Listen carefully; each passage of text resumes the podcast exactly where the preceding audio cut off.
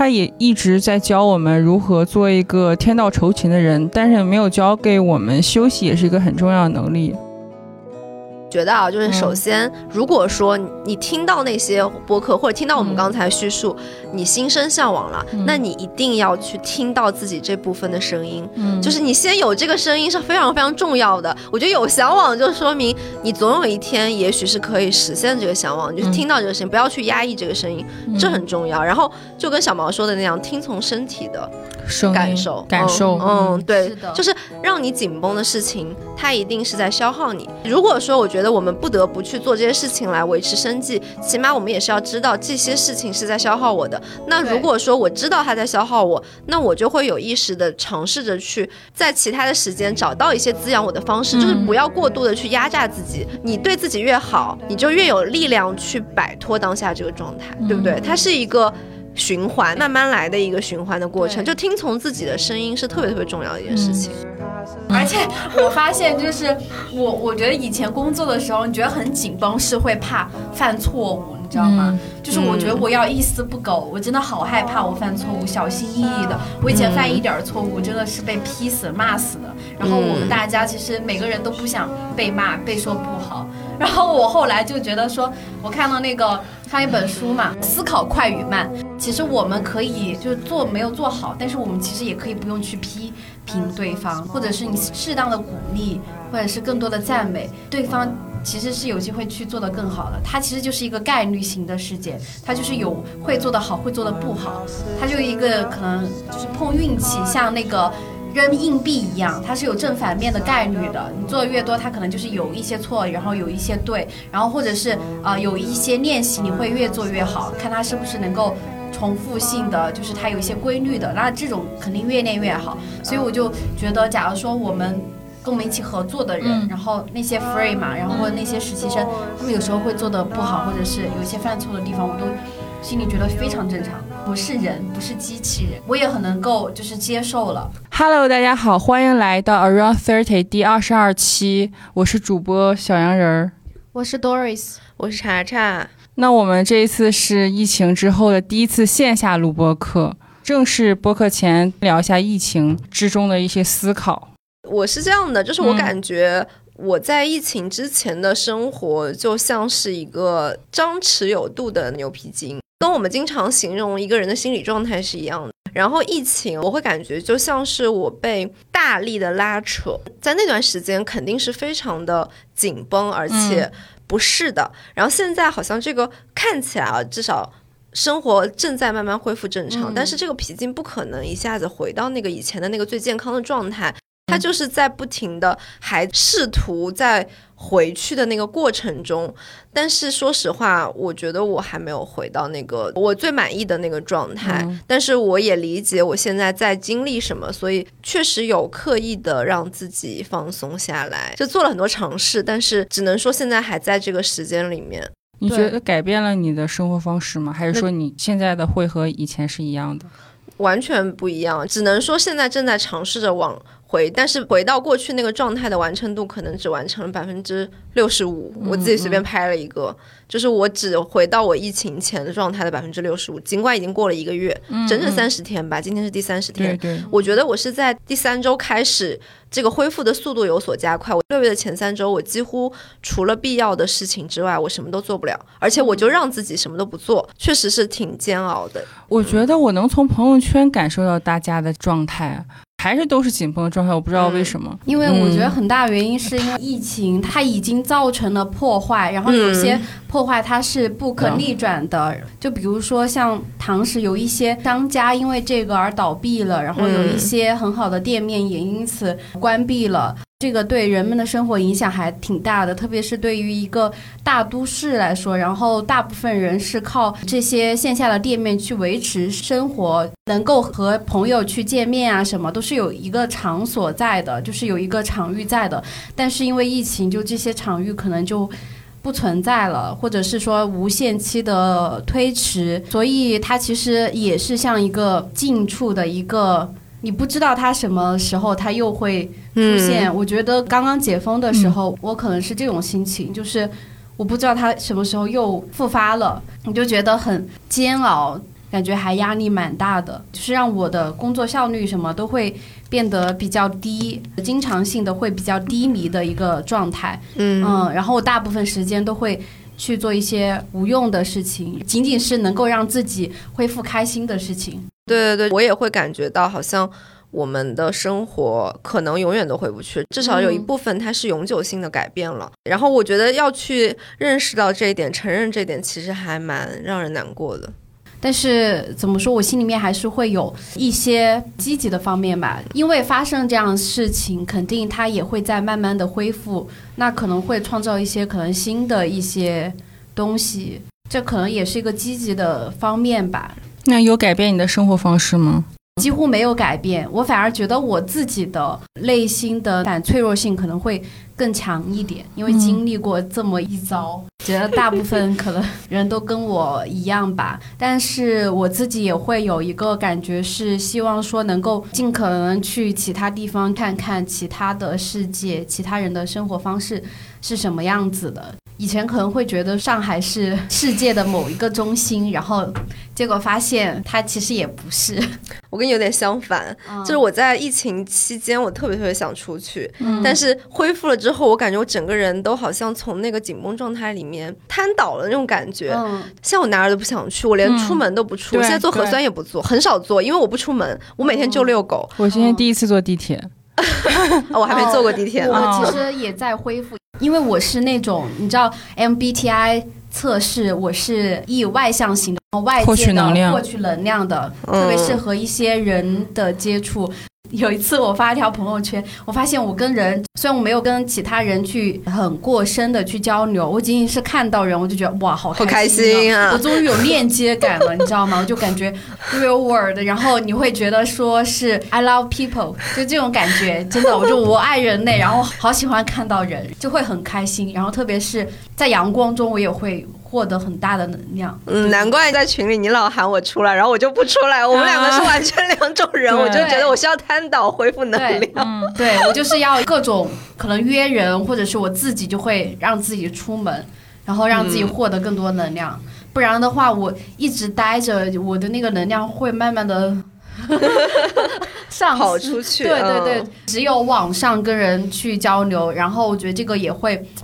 哎，比较疲乏，然后我还是需要真实的，现实的对对，嗯现实的这个链接。嗯对，我我觉得录播课这个事情真的面对面嗯效果跟线上完全不一样。对我真的好不喜欢线上录啊，这点倒是真的。真的我能感受到情感的流动。对，嗯然后我觉得而线下大家是聊起来的，不是说我我我先讲，讲完之后我等你讲这样子。对对对对对，嗯是，然后分享自己的观点，就是没有一个互动的过程。嗯嗯，很难互动。嗯嗯我我觉得疫情就除了有些状态和你们一样，然后疫情可能比较改变了我的生活方式吧，因为我和 Doris 都属于线上工作者，就是没有什么。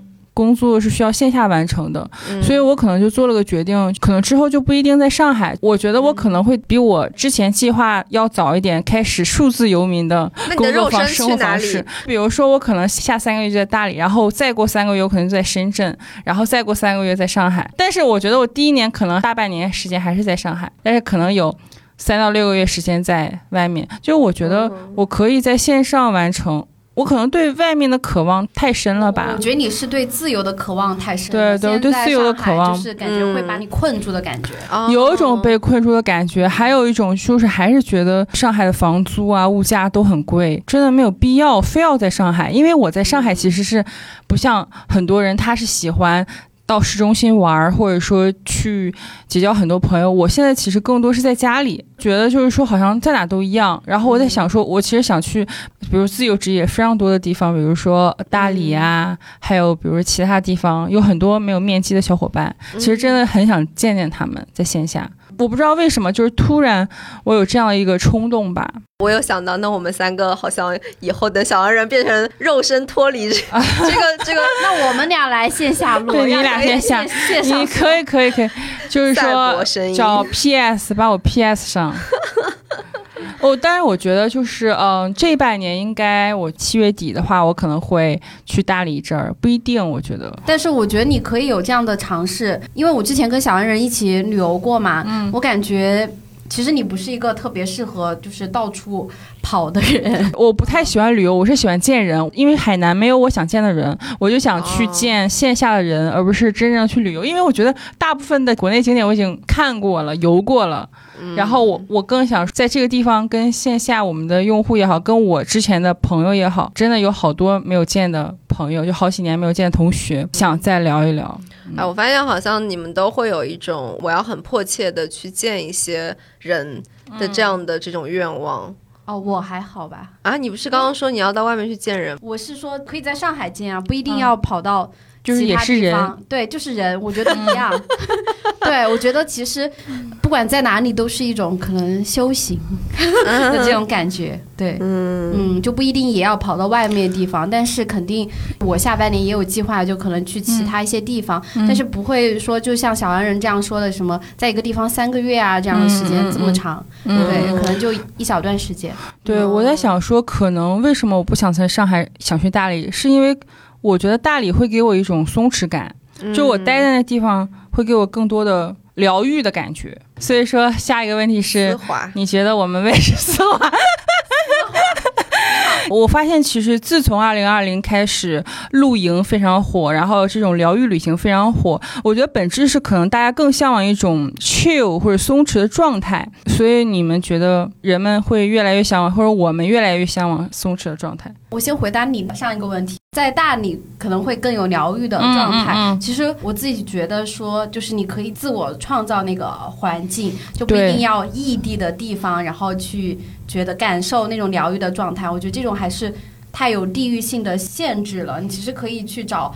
这种身心灵的场所，或者是跟你有同样向往的同好人，然后你们可能去线下去做一些活动啊什么，我觉得可能也会达到类似的效果吧。嗯但但我觉得场域不一样，所以说大家为什么就很多身心灵的人在大理特别多，肯定是场域不一样。我其实蛮想回应第二个问题，就是为什么大家现在越来越开始更多的提起疗愈这个议题了，或者是嗯松弛啊什么的这个议题，我觉得可能是反映了这个需要吧，就是太紧绷了。嗯你一旦可能觉察到自己这个紧绷的状态，很多人是在这个过程中其实是你觉察不到的。等到你自己真的觉察到了，说明他这个信号已经非常的强烈了。嗯我日常生活中我的那个放松的手段已经不这么奏效的时候，我可能需要去专门的以这个为目的去策划一些活动。我会觉得这个需求很强烈，我能够感受到。哦，这也是为什么人们就是在工作中为什么也需要什么 gap year 这样子的说法了，因为可能就需要一年的空档期、半年的时间空档期去探索新的职业，或者是说探索新的一些嗯生活方式，对吧？可嗯，能就因为过去的一些生活自己厌倦了，或者是觉得太紧绷了，那可能不是你根本喜欢的东西。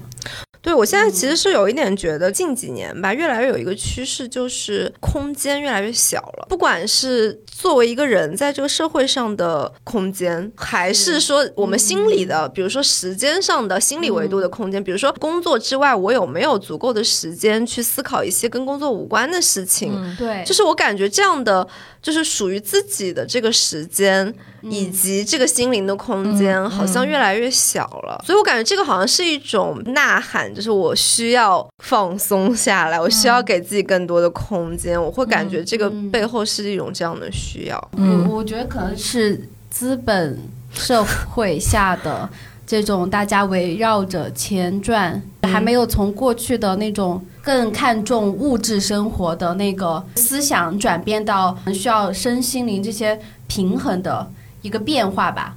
我觉得是这样子的转变，特别是在九九六零零七之后，大家的身体其实已经非常的疲倦了，低效、重复、机械的劳动中，然后大家都会想要从这样子的劳动中释放出来。其实释放出来，嗯当你能够有这样的放松的时间，你只有休息好了，你才能有可能更高效的一些工作，或者是说更好的一些创作。我觉得自由职业前和自由职业后就特别大的变化在松弛这块儿。记得我上班的时候，我感觉大家就一直在比谁加班长，然后谁更努力，所以说这些时间基本上就被工作占有了。然后你下班的时候又被抖音啊 这些哦占据了。我就感觉整个人好像在高速公路一样，就一直奔驰。可能是被迫的，有的时对候，在你无意识的情况下，你被塞进了一个车子里，然后那个车子就不停的就不切来切去，停的跑，然后好像你也没有办法跳下来，对，好像很难，就嗯跳下来是需要一些力量的。对，或者需要一些契机。对，但你在那个过程中，其实嗯你的力量是不断的在被消耗的。嗯，而且你可嗯能没有很强的意识，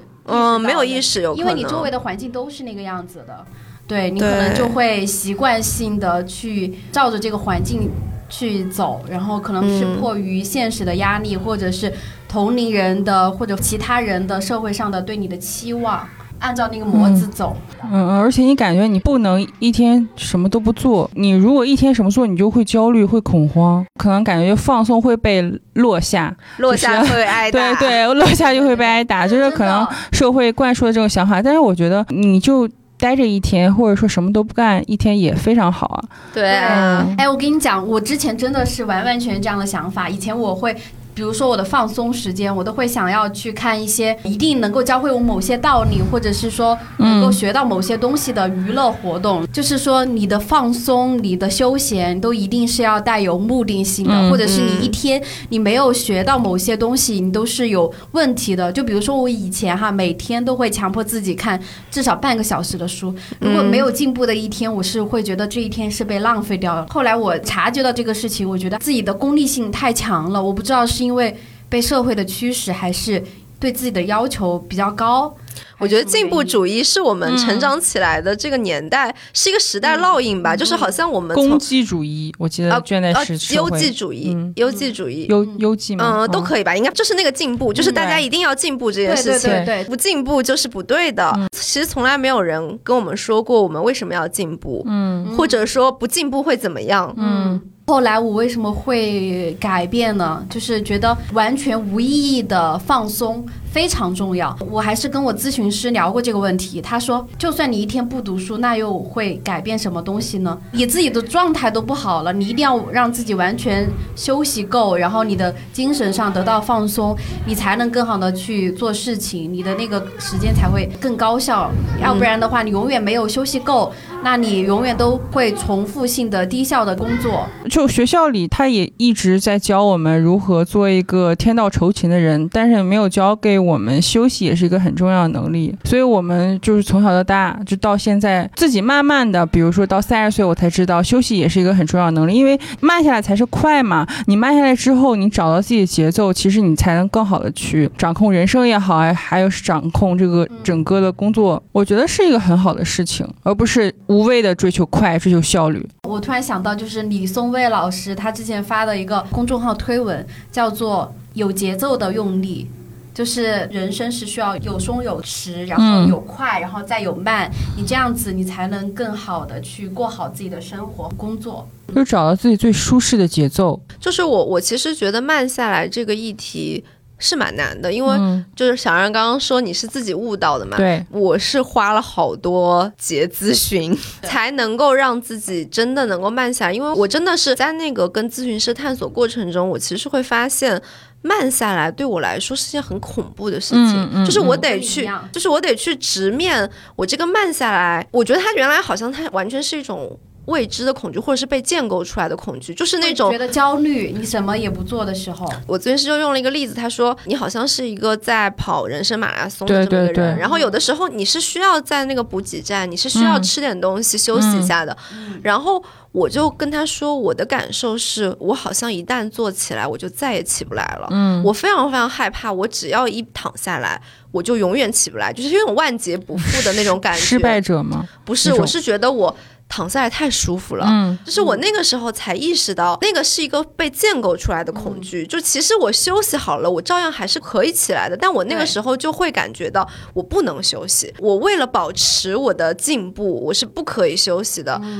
然后后来你意识到这件事情之后，你就可以去休息了嘛。但是好像意识到这件事情是一个前提，就你只有自己去面对了那个躺下来到底会怎么样，好像也不会怎么样，真的你只能对你只能去更舒服了，你是。之后工作也会非常有效率。是的，是的，的，休息好了之后，真的对我来说是很有意义的一件事情。嗯。但是你不去面对那个恐惧，你好像很难去放松的去体验那个完全的休息。嗯，就好像大家得去想一想，我没有慢下来，到底是我在害怕什么？可能每个人在害怕的东西是不一样的。嗯，嗯，但我觉得这是一种存在焦虑，它是是需要去面对的。对，嗯。可能我就是慢下来，可能不是靠心理咨询，我觉得我慢下来是因为我觉得自己更自信了，我对自己内在价值的自信，就觉得我是一个对社会有意义的人，我也不会被落下，就我可能找到了自己一个相对优势，就算慢下来，我也是有价值的。我觉得是因为你的内核比较稳了，你是嗯。对自己非常有自信了，所以你不怕慢，因为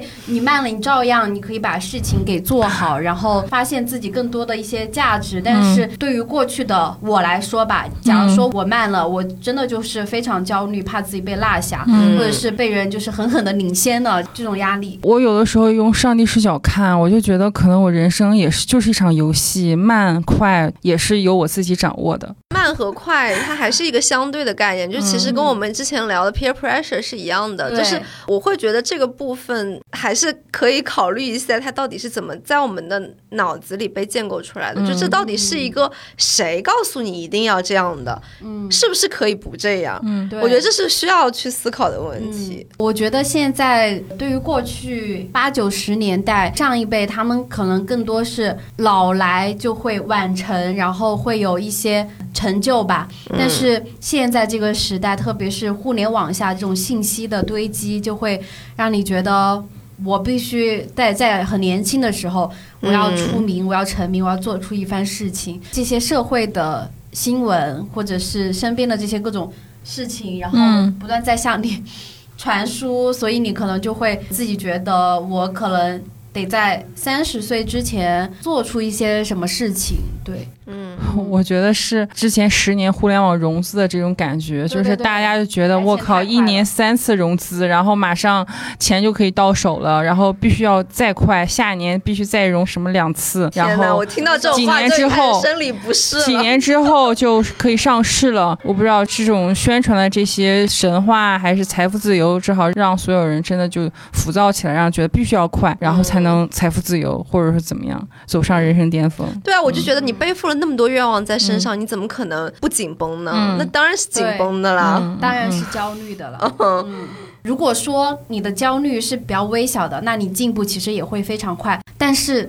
如果是这种很庞大的愿望，你一时很难去实现的，那就是巨大的焦虑。这种其实会影响你的发挥，影响你的工作的。对对对，就是有些人他在跟我描述他现在的处境的时候，我常常会有一种千军万马过独木桥的感觉，就是那个愿望又难又高，嗯那条路又窄又细，但我一定要做到，我不做到就会死。哇，那我就觉得那。对对，我靠，你不累谁累啊？那我是我听着都觉得累。我觉得就是跟你说这个话的这个人，他肯定抗打压能力也比较小。对，因为他觉得万劫不复呀，就他觉得踏错一步就万劫不复。对，那你这个小心翼翼的。对啊，你这种小心翼翼，你要维持达到一个很高远的目标，那你不是得累死吗？我就觉得哦，你真的牛逼，我是干不了这事儿，我得休息。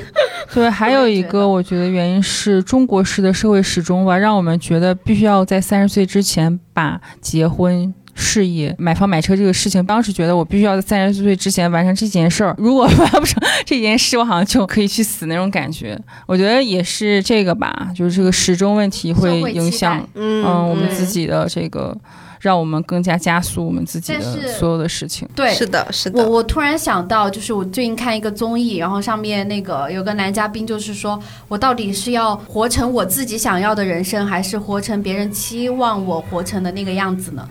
啊，他还有的选，我觉得还不错。他起码知道自己想要的是什么样。有些人他根本就不知道自己想要什么样，嗯这个就比较难。就是你连选择都没有，嗯，你只能选千军万马过独木桥。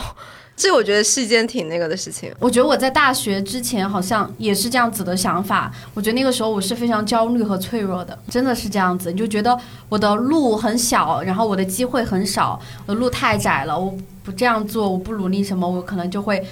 越过越不好，但是后来发现不是，哎，我只要主动一点，我主动去迈出去，然后主动去承担一些责任，然后他会为我打开更多的路。我觉得躺平也没啥，啊对对对，躺平我是真的挺好的之前的我的那个想法来说，我们是不是最近都听了那期我发的那个小毛和大明的那个节目？就我其实会觉得说，小毛那个状态好像跟我们刚才描述的那个状态是完全截然相反的两种状态。我会觉得那个千军万马过独木桥，它是一个被深深的被恐惧裹挟的那种状态。嗯然后小毛又好像是一种完全脱离了恐惧的束缚的那种状态。嗯嗯嗯，我觉得只要你基本的生活物质保障不愁。你的人生就是你自己的，你我觉得随便去做啥都行。我最近还看到一个一个视频，就是在新西兰有一个老爷爷，然后他自己这辈子都没打过工，然嗯后就自给自足，自己学那些什么看书，学什么法律啊，学怎么去装置什么太阳能，这样他的电啊那些都不是靠国家电网，都是靠自己发电的那种。我不知道你们有没有听过有一个那个红姐，就是那个不消费主义者，啊，就她她也在新西兰嘛。刚刚 Doris 说的那个维持生活，就是我吃得饱、嗯穿得暖、对。这个要求，其实你都不怎么需要花钱，你其实有很多办法。他在故事 FM 上面有一期就是不消费主义者的什么什么什么，然后我就发现，好像我的人生其实没什么下限啊，就是我再咋样，我有地方吃饭、睡觉应该没啥问题，谁还不是睡桥洞呗？嗯。就是好像也死不了，就 然后就觉得好像躺一躺也没什么关系吧，嗯。应该也不不至于万劫不复吧，就是这种感觉。嗯，而且新西兰它的物资啊，对他直接去摘果子啊，什么就是啊，还要吃吃蘑菇，对啊对对，我觉得好好哦，对啊，嗯。就是我现在就觉得，好像你获得了一些就是在主流之外的那些其他叙事之后，你会发现，好像我的选择也并不是那么单一。我觉得拓展这些叙事还蛮重要的，了解其他的生活方式，跟那种主流不一样的生活方式。但我发现还是很少人会真正的做到。我觉得大部分人都是很向往嘛，但是嗯真的让具体的人就是去做这些躺平的事儿，可能也是很难的。觉得啊，就是首先，如果说你你听到那些播客，或者听到我们刚才叙述，你心生向往了，那你一定要去听到自己这部分的声音。嗯，就是你先有这个声音是非常非常重要的。我觉得有向往，就说明你总有一天也许是可以实现这个向往。你就听到这个声音，不要去压抑这个声音，这很重要。然后就跟小毛说的那样，听从身体的感受，感受，嗯，嗯对是的，就是让你紧绷的事情，它一定是在消耗你。如果说我觉得我们不得不去做这些事情来维持生计，起码我们也是要知道这些事情是在消耗我的。那如果说我知道它在消耗我，那我就会有意识的尝试着去在其他的时间找到一些滋养我的方式，就是不要过度的去压榨自己。你对自己越好，你就越有力量去摆脱当下这个状态，对不对？它是一个。循环慢慢来的一个循环的过程，就听从自己的声音是特别特别重要的一件事情。是的，嗯，然后你首先有听从了，我觉得才会可能有一些计划去慢慢嗯去做起来。就是你去觉察这些感受，去听到这些感受是特别特别重要的事情。对，因为嗯我们每天就是听到的太多声音了，我觉得都是别人告诉我们应该怎么样。对对对对嗯而且这些语言它其实都是在束缚你，有时候语言它就是一种束缚。嗯嗯嗯，你更多，你可能你的身体做出了反应，那可能就是在告诉你一些信号，你可能嗯是自己是不喜欢的。是的，是的，情绪我觉得特别重要。就是我知道有一些朋友，他其实是特别抵抗情绪，就会觉得情绪给他带来很多负担。为什么我会有这么多的恐惧？为什么我不能做到我应该做的事情？都是因为有我有情绪。但我其实是觉得情绪就是身体给你的信号。我之前看过一本书叫《身体从未忘记》，就他讲的是创伤的疗愈，然后他就说情绪它是小动物的大脑结构里面。最能够提醒它去规避危险，让这个小动物获得安全，能够生存的更好的一个信号，就是在你觉得身体非常非常紧绷。僵直、很恐惧、很不想靠近的时候，那一定是有什么原因在那儿。你的身体监测到了这个东西，嗯再让你去远离这个东西。那我觉得你听从自己身体的这个，先让自己安全，然后在很安全和放松的基础上，再去做一些进步的规划，我觉得也是可以的。也许效率更高，也许消耗更少，就也许是一个和主流不一样，但是。也许它是一个很好的方式。我突然发现哈，就是我之前在职场上做一些工作的时候，我的身体是真的是有非常大的反应的，嗯就是我嗯会可能不断的就有一些哈欠或者是一些疲倦，然后亢奋不起来。更多的你就是完成别人给你定下的东西，你不是在为自己打工，你可能真的还是挺不一样。然后我现在做自己的工作，它虽然也有一些就是重复性的呃劳作吧，但是。你更多还是在创造，就是有那大部分的创造，其实可以抵消掉你那部分内耗的感觉。我突然还想起来，可能我之前紧张，还有就是 FOMO。哦 就 fear fear of missing out，对 fear of missing out，就害怕自己错过什么。如果我比如说今天放松，我什么不干，我不看手机，我觉得我可能我是不是跟世界就失联了？我错过了很多很多东西。这个以前也有过，真的。嗯，这个有一点像是信息时代的囤积癖。对对对对，嗯就怕自己落后了。哎，我这个新的词语又不知道。你知道我现在是有意的、故意的去屏蔽这些信息，因为我觉得我的信息太多了，堆积起来，不如把那些不是很影响我生活的，我就不看不听的。对对我，我现在觉得这种 FOMO、FOMO，你真的去实践了，我刷了一个小时手机，结果我会发现我好空虚，我又浪费了一个小时时间，但是我不刷，我又 FOMO，就我觉得它是一个一个硬币的正反两面。我其实还是觉得这个背后是一种对当下的不满意，或者说对于。自己，你不管怎么做到最后，其实都是一种空虚，都是一种不满，嗯。还有一种隐隐的焦虑。对对，之前会对自己的人生有 KPI 吧，就是嗯觉得这个 KPI 必须要达到，所以说进而倒推产生了这么多焦虑。FOMO，如果就比如说，当我三十岁之后对人生没有 KPI，对任何事情没有 KPI 之后，我就没有任何的 FOMO，或者是任何想必须今天要工作的想法。对，嗯哎，你这个就是我们上次说的，就是跟随着 flow 流动。就我的身体就告诉我说，想工作我可能就工作，想休息就休息。嗯，就那你就是在一个小毛状态里，我已经有小毛小小毛状态，啊啊，就身体告诉你干嘛你就去干嘛。我其实也是这样的，我现在就是做选择，我就是。觉得这件事情让我能够发自内心的感到向往、嗯，高兴、兴奋、满足，我我才去做。如果这件事情让我感觉到消耗或者犹豫嗯。或者抵触，我就先不做。我可以不把它从空间里面删除掉，我不回避它，但是我现在接受我现在不想做这件事情，我可以先悬置这件事情，等到我可能就是想去做，就是再去做。我跟查查是一样的，因为、嗯。因为我现在就是有一部分工作是对接甲方嘛，嗯呃，然后每天信息非常多，那个信息量很大，但有些问题你是不想理会的，或者有些人给你发消息，你就觉得可能我现在去回复他是非常消耗我的，我就会嗯等着，嗯嗯，等着。等到你的愿望更强，你可能就不觉得自己那么被消耗了。对，然后等到我觉得，哎，我的那个能量慢慢有在恢复了，嗯嗯，觉得我这个时间可以回了，那我再回，其实也不是很耽搁事情的，对吧？嗯如果你觉得它非常必要、及时、重要的话，你其实你的身体会觉得很焦虑，马上就会回。但是你现在还没有的时候，你你感受到是在消耗你的时候，你就放置、搁置在那儿。对对我待会儿再回。对我我就相信，如果一件事情它真的那么重要，它真的那么好，你做了以后有那么大的好处，我觉得我是可以去承受一定的焦虑或者消耗去做的。对，那我现在没去做，或或者说我很抵触，一定是它的好处还没那么。对对对，所以我就哎搁置就搁置，我就无所谓。我现在就是这样子的想法，所以我也很能接受，就是别人很迟很慢的回复，我也觉得 OK，没关系啊，双向的这个是，对对对，我觉得可嗯能你也有事儿在忙，或者是你也有觉得很消耗的地方，我就是这样子的想法，因为我就换位了一下嘛。我现在呃微信发的最多的一个表情是一个小兔子，那个我就烂，啊啊就有人说我这个这个东西没做好，或者是有的人说哎你怎么又说错话了，然后我就发一个我就烂，怎么地？而且我发现，就是我我觉得以前工作的时候，你觉得很紧绷，是会怕犯错误，你知道吗？就是我觉得我要一丝不苟，我真的好害怕我犯错误，小心翼翼的。我以前犯一点儿错误，真的是被批死、骂死的。然后我们大家其实每个人都不想被骂、被说不好。然后我后来就觉得说，我看到那个看一本书嘛，《思考快与慢》。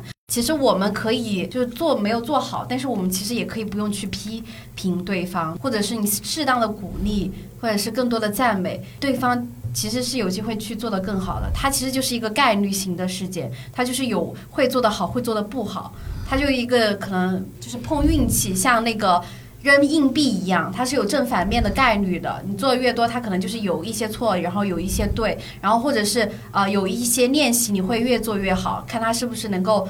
重复性的，就是它有一些规律的，那这种肯定越练越好。所以我就觉得，假如说我们跟我们一起合作的人，嗯然后那些 free 嘛，然后或者那些实习生，他们有时候会做的不好，或者是有一些犯错的地方，我都心里觉得非常正常。我是人，不是机器人，我也很能够就是接受了。是的，就是我觉得可能它有一点矛盾啊，但是确嗯实你接受做的不好，你才能够做得越来越好。对，就是这这好像是一个两面，就一体两面的事情。嗯，对，嗯如果你真的只觉得我只能做好，不能不好。那真的会好辛苦啊！然后这个嗯辛苦和消耗和这种战战兢兢本身就会影响表现。对你，你可能就会越做越不好。嗯，对，所以不它这是一个是说我批评你，你可能就会呃越来越好的。他可能就是，如果你批评一某个人，然后下次他确实做好了，那有可能这个就是一个概率型事件，到那个机会了，他可能就做好了。假如说你鼓励他，他说不定做得好的概率会更多，嗯就是这样子。因为别人也会比较放松，或者是比较稍微谨慎一点，然后嗯不会那么焦虑或者是焦灼的去做这个事情，那可能效果就是不一样的。嗯，对，对我可能会用压力的那个来解释这个事情，就是适当的压力也许能够让一个人做好，但是长期承受巨大的压力，嗯它一定是会让这个表现越来越差的。对，我觉得对于我之前工作的安全自信。这个才是长期让人表现更好，从同时可能会有一点点适当的压力，这个真真的才是让人可以把一件事情长期做得越来越好的一个点。对，嗯对，而且这些事情，就大部分工作其实是一些练习性的，越熟练可能就是会越好。嗯，最后一个问题，想问一下大家：当你们的身体和心情处于紧绷的状态，你有什么让自己放松的 tips？我太多了，我可能、我真的太多了，我觉得嗯可选择性太多了。嗯就是看你喜欢什么吧，就是从爱好出发，或者是让身体动起来。你动起来，哦你脑子有很多时候是会放空的。就像我有点爱上撸铁，或者是哦爱跳牛跟红，嗯然后我觉得在那个过程脑子是放空的，我不嗯会去想更多的事情。我觉得这就是很好的放松啊。而且像呃在工作中，呃，我一直很推崇就使用番茄工作法来。感觉进入一个广告哦，对不起。啊，是广告吗？好像好像不是广告，好像突然进入一条广告。反正我是从大学到现在一直都会有意的提醒自己，就是我工作一段时间，我要稍微放松一下。我觉得这样下一个阶段的工作，我可能会就是会完成的更好。对，如果是长期的这种非常聚焦的一些事情紧绷的状态，我怕会慢慢的变成一个很低效的一个事情，所以我会提醒自己吧。嗯嗯，我觉得第一个肯定就是冥想嘛。我从二零二零年开始一直在坚持的冥想。对，我觉得冥想就是会让我就通过呼吸啊，通过思考，通过安静，我就是让自己可以静下来。嗯然后这种静就让我觉得很松弛，嗯很放松。真的就是那种紧张的状态，好像就突然消失了。嗯嗯嗯，而且 我有一次胃疼，然后冥想了十分钟，好像也好了。嗯，可能就是因为胃，就是胃痉挛吧，就是也可能太紧张了，胃痉挛了。嗯嗯，所以其实我还挺推荐大家。第二个就是阅读吧，比如说阅读一些嗯类似《沉浮实验》这种类型的身心灵书。然后那本书好像就告诉我，你要有什么紧张的东西让你紧张，你就是臣服就好，你接纳它就好了。而且我觉得还有接纳自己是个普通人，也让我有一种松弛感，让我更放松。我不用跟最完美的人比较，最优秀的人比较，我接纳自己也很好。就你对自己有一个可能低要求，你对自己低要求，那你就是你自己能够预期达到高高预期的事情做出来了之后，你反而就是全都是觉得哇我好棒，我太牛逼了，就对自己的低期待，但是你做出了一些高预期的事情。嗯嗯，我现在真的也没有期待，就是因为我觉得我就是活在需要此时此地。呃，去去活在当下，因为我真的不需要别人的认可了，嗯所以说我没有期待，我没有要求。其实你们俩刚刚讲的，就是我会尝试着用一些心理学的角度嗯去嗯总结啊，就是可能在我的理解里面，一个人他跟当下接触、跟身体接触、跟自然接触，对都是非常能够缓解存在焦虑的一种方式，因为存在焦虑，我觉得是现在当代人普遍面临的一种焦虑。你说的那个 formo 也属于存在焦虑，嗯还有那种万丈深渊也是属于存在焦虑。我觉得这种方式下，真的人包括你说冥想，其实它就是一种跟身体的接触，就是连接，对跟身体跟感觉的连接。然后你你把这个注意力放在你自己身体的感觉上，放在这个胃痉挛的地方，它可能真的就是得到了一些放松，对就没有那么紧张。然后我觉得啊，就是亲近大自然真的是一件非常非常治愈的事情。跟小动物啊，就是没事儿真的就跑到自然界去，就跟真正的自然接触、对这件事情，它真的是天然的能够帮助人类嗯，缓解存在焦虑的。我的 tips 就是这些，在自己身体紧绷的时候，关注一下自己的身体，即便什么都不做，你只是关注到它，它都是有一些放松的作用的。包括健身，其实也是一个跟身体接触的事瑜情。伽，对对对，关注自己的身体和情绪，这件事情本身就是放松。对。嗯我我跟你讲，我还有一个 tips，就是在不是特别忙的时候，会每天给自己时间去看综艺或者是电视剧。其实对我来说是完全无用的事情，但是我可以在里面放声的大笑，反正就是完全纯粹的为了搞笑吧，就是为了愉悦自己。嗯，对我就是这样子的，就嗯它也不能让我的身体得到什么锻炼，但是我觉得就精神上的愉悦，就是放空的时间嘛。就我对我来说是遛狗，就每天三次遛狗，对我来说就是一个特别好的，什么都不想，然后就是跟狗待在一起。我觉得那时间真的很疗愈。就我妈跟我说说你怎么能够坚持每天这样遛狗？我说这不是坚持啊，我每天最开心的时间就是这个时间啊，根本不需要消耗或者怎么样，就靠毅力去做，完全不需要。我觉得这个就是已经属于你的日常了吧？嗯，日常疗愈的行动，而且嗯你说是你去遛狗，其实也有可能怎么说？狗在遛我。狗在遛你，对，就也不是说在遛你，就是 你也是得到了很多的这个能量的，对对对对对对，是的，嗯，就互相狗子和你都得到了疗愈。是的，嗯是的。说到综艺，我突然想到，其实我是又回看十三幺，因为我有很多集都没有看。然后这个一个是训练我看长时间的一个，比如说有很多人他们只能看短视频，就训练我长时间看一个东西的注意力吧，或者说一个能力。而且我觉得我从那个节目也有很多力量，得到很多力量吧。嗯嗯嗯我觉得就是说那种比较。简单的综艺，或者说可能没有太多知识的，可能不会让我放松。很哲学呀，就就是那种哲学也喜欢看反而啊，我也喜欢让看哲学书，让我放松；跟别人讨论对对哲学，让我放松。对，但我觉得每个人真的不一样，放松每个人不一嗯。样。就我没有价值，我是为了真的让我放松，粹搞笑，我就可以放松。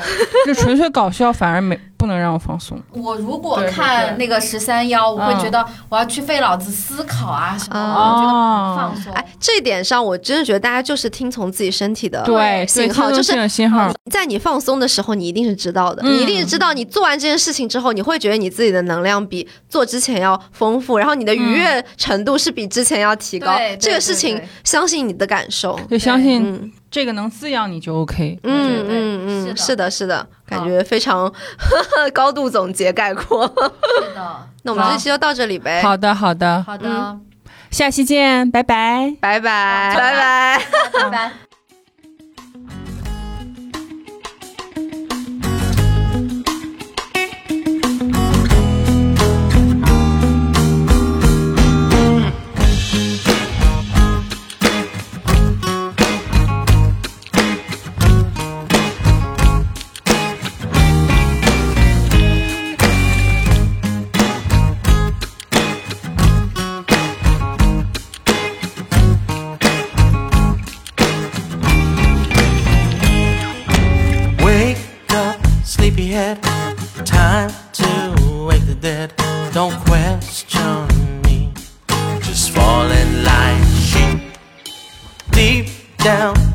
Soul, you need some rock and roll.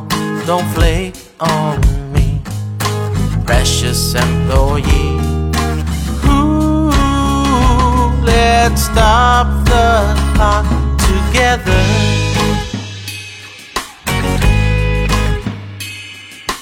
Ooh, my soul they stole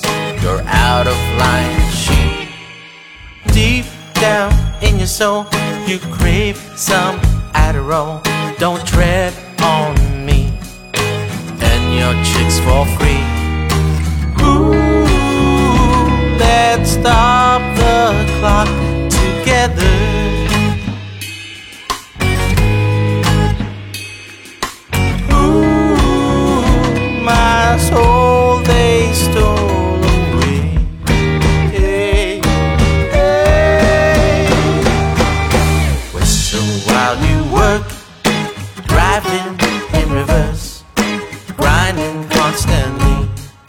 Well, it don't bother me. Strain between my head, living half undead. The world is turning.